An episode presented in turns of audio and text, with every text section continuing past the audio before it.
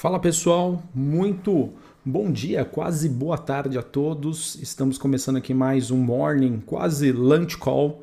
Eu sou o Felipe Vilegas, estrategista da Genial Investimentos, e hoje é quarta-feira de cinzas, dia em que os mercados retornam aí do feriadão aqui no Brasil, feriadão para algumas pessoas, é, com o início das negociações a uma hora da tarde.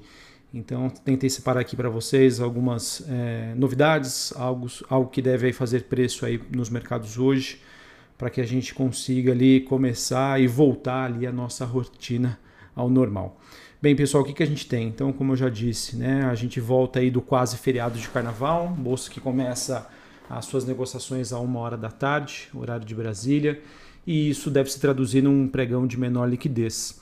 E lá fora, pessoal, olhando para as principais movimentações dos ativos de risco, a gente tem um dia de correção depois de um rally, ou seja, uma movimentação muito forte registrada ontem, especialmente envolvendo as bolsas de Nova York e também do Japão. E essa movimentação positiva ontem ela aconteceu num mix né, de, de, de um investidor mais animado pelos avanços das campanhas de vacinação e também com na expectativa de novidades sobre as negociações em Washington para uma possível aprovação de um pacote fiscal que pode chegar até 1,9 trilhões de dólares. Porém, né, como eu já disse hoje, a gente hoje tem um dia de correção.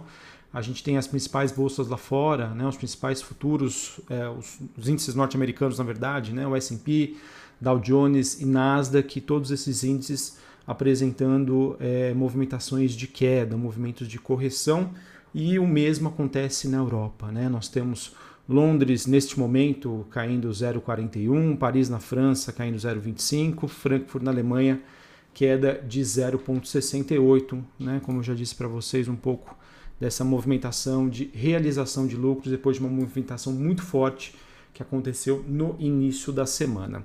Pessoal, duas coisas, me, digamos aqui, que me preocupam nesta quarta-feira. Bom, a gente tem o VIX subindo neste momento quase 5%, é, mas ainda naquela faixa dos 22, 23 pontos, tá? que é um nível relativamente tranquilo, mas é um número que, de alguma maneira, né, em termos de variação percentual, assusta um pouco. Ao mesmo tempo que nós temos o DXY, o dólar index também subindo 0,46%, é um avanço. É, com a exceção do euro, né, o, o dólar tem uma valorização, por exemplo, contra o ien japonês e as principais moedas de países emergentes. Ou seja, a princípio eu consigo enxergar como um dia de certa aversão ao risco, em que nós temos o dólar se valorizando, moedas de países emergentes recuando e o VIX subindo, tá? Numa movimentação é, não sei se a gente pode considerar ali algo como algo que assuste, né? Afinal, o VIX ele é bastante volátil, mas é algo que me reforça a atenção, tá? Que me, perdão, que me chama a atenção e eu acho que a gente deve monitorar. É, olhando para o desempenho das commodities, a gente tem queda para os principais metais negociados na Bolsa de Londres, o cobre o níquel, e o petróleo WTI segue bastante, segue bastante volátil. Tá? Digamos que nós temos algumas notícias que reforçam a tese né, de expectativa de valorização de, da commodity, que aconteceu ontem, em que a produção americana de petróleo caiu mais de 2 milhões de barris por dia, né, frente a temperaturas mais baixas em 30 anos o que acabará provocando né, um certo caos em estados chaves considerado ali, eh, que são considerados importantes para a produção da commodity. Segundo a reportagem da Bloomberg, a expectativa é de que as projeções que eram né, de uma queda de produção de 1,5 milhões de barris por dia é, chegue para 1,7 e que isso poderia chegar a 2 milhões de barris por dia a depender do impacto. Né? Isso, esse total equivale a quase 18% de toda a produção americana de petróleo. É algo que estava, é, digamos, pressionando o petróleo para cima, né? uma valorização positiva, mas que duas notícias trouxeram um pouco mais de volatilidade para a commodity. A primeira dela é que a OPEP+, deve aliviar as restrições de produção de petróleo a partir do mês de abril e que a Arábia Saudita estaria planejando um aumento de produção de petróleo para os próximos meses. Então eu acho que esse é um ponto que a gente deve monitorar, por mais que a gente tenha uma expectativa de valorização das commodities, é, não tem jeito. Né? A, o interessante das commodities é que os preços eles vão refletir bem aquela questão de oferta e demanda. E o mercado ele vai passar por esses pontos né, de equilíbrio em que, ao mesmo tempo que nós temos um avanço da, dos preços, isso vai fazer com que os produtores queiram produzir mais, gerando mais oferta com a demanda constante, os preços, enfim, vão buscar ali um, um, um, ponto de equilíbrio e por isso que é, é, o que a gente fala, né, que os mercados, né, nada sobe em linha reta ou nada cai em linha reta. É, o mercado tentando buscar um ponto de equilíbrio aí vai trazer, sem sombra de dúvida, bastante volatilidade. Bom, pessoal, também muita atenção hoje às movimentações das treasuries, o tesouro, digamos assim, né? o tesouro direto lá dos Estados Unidos, as taxas de juros de longo prazo, que seguem também bastante voláteis. Hoje a gente teve dados muito fortes é, de vendas no varejo nos Estados Unidos, teve um crescimento de 5,3% ante uma expectativa de crescimento de 1%. É, a gente também teve preços aos produtores que teve um avanço de 1,3% frente a um avanço esperado de 0,4%, e a produção industrial nos Estados Unidos que cresceu 0,9% no mês de janeiro, o esperado era um crescimento de 0,4%. Então nós temos é, um crescimento, dados muito fortes relacionados à economia americana, ao mesmo tempo que hoje, às 4 horas da tarde, a gente tem a divulgação da ata do FONC, é o Comitê de Política Monetária que decidiu recentemente sobre a taxa de juros, política monetária nos Estados Unidos e os operadores, sem sombra de dúvida, os traders, o mercado aguardando novas sinalizações e indicações sobre os próximos movimentos do Fed, Banco Central Americano. Que mais? É, também não poderia deixar de lado aqui de comentar que o Bitcoin segue aí fazendo novas máximas. Nesta quarta-feira, a criptomoeda está próxima aí dos 51 mil dólares. Então, realmente muito forte essa, essa movimentação da criptomoeda que está chamando bastante atenção dos investidores. Bom, pessoal, olhando para o noticiário local, é, não vejo aqui grandes novidades e essa falta de novidades acredito que pode ser um fator de risco, é, ao mesmo tempo que acredita-se que o que era esperado sobre aquela definição em relação ao auxílio emergencial, essa dúvida pode durar mais alguns dias. E isso pode apoiar aí o clima de cautela em meio a todos os receios do mercado pós-feriado, né, que se une a um clima, digamos, externo mais negativo. Então vejam a minha dificuldade em tentar prever qual vai ser a movimentação de hoje, porque ao mesmo tempo que nos dias que nós ficamos parados, segunda e terça-feira, a gente teve uma movimentação muito forte, principalmente relacionada a empresas ligadas a commodities, o que poderiam ajudar hoje a Petrobras e a Vale. A gente tem hoje um dia de realização de lucros lá fora e falta de novidades. Continua ainda a falta de novidades sobre a questão do auxílio emergencial, que é um ponto fraco é, relacionado ao ao mercado brasileiro, né, as expectativas em relação ao Brasil e que vão trazer cautela.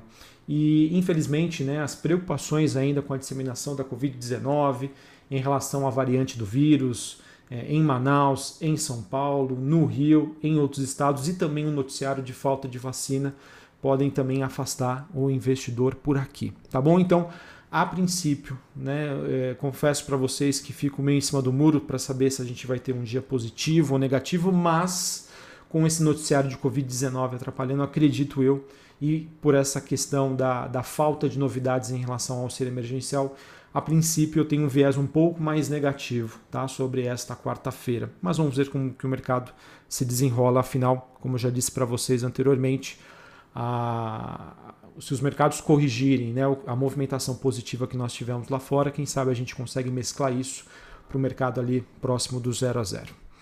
Bom, para falar sobre o noticiário corporativo e a gente encerrar aqui o nosso Morning Call, trazer as principais notícias para vocês. É, nós tivemos é, entre sexta-feira né, e hoje, uh, a gente teve a Telefônica Brasil aprovando a distribuição de um juro sobre capital próprio, uh, mais ou menos é, 9 centavos por ação, que vai considerar a posição acionária até o próximo dia 26 de fevereiro. Né? Depois disso, as ações são, serão consideradas sem o direito a recebimento desse JCP. É, tem uma matéria na Veja, também no broadcast, mostrando que existe um avanço nas negociações entre a Rapvida e a Notre Dame Intermédica, que é sobre uma potencial combinação dos seus negócios e que isso continua em andamento. Né? Até o momento nada foi assinado, não temos nenhuma oferta firme sobre isso, mas as negociações continuam.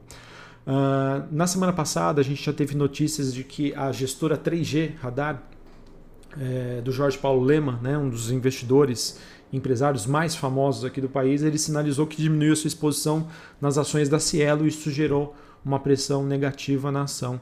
E agora a bola da vez foram as ações é, preferenciais é, tipo B, PNB da Eletrobras, 0,6.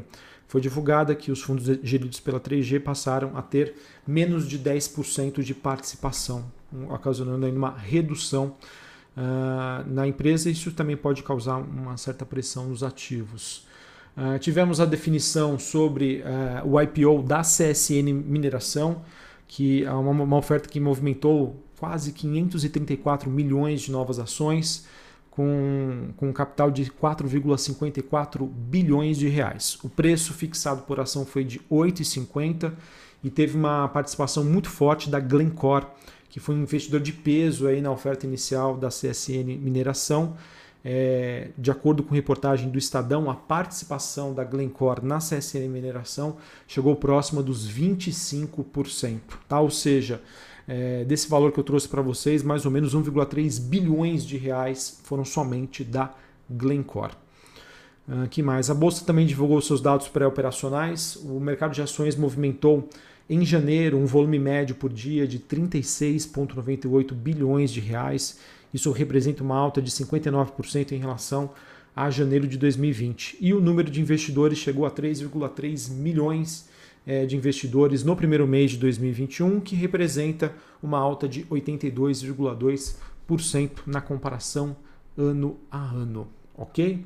Bom, pessoal, então acho que essas foram as principais notícias para que nós temos aí para essa quarta-feira. Lembrando, uh, hoje nós temos, é, falando também de agenda do dia, aqui no Brasil, deixa eu pegar aqui para passar para vocês. Aqui no Brasil, às 3 horas da tarde, a gente tem dados da, balança comercial.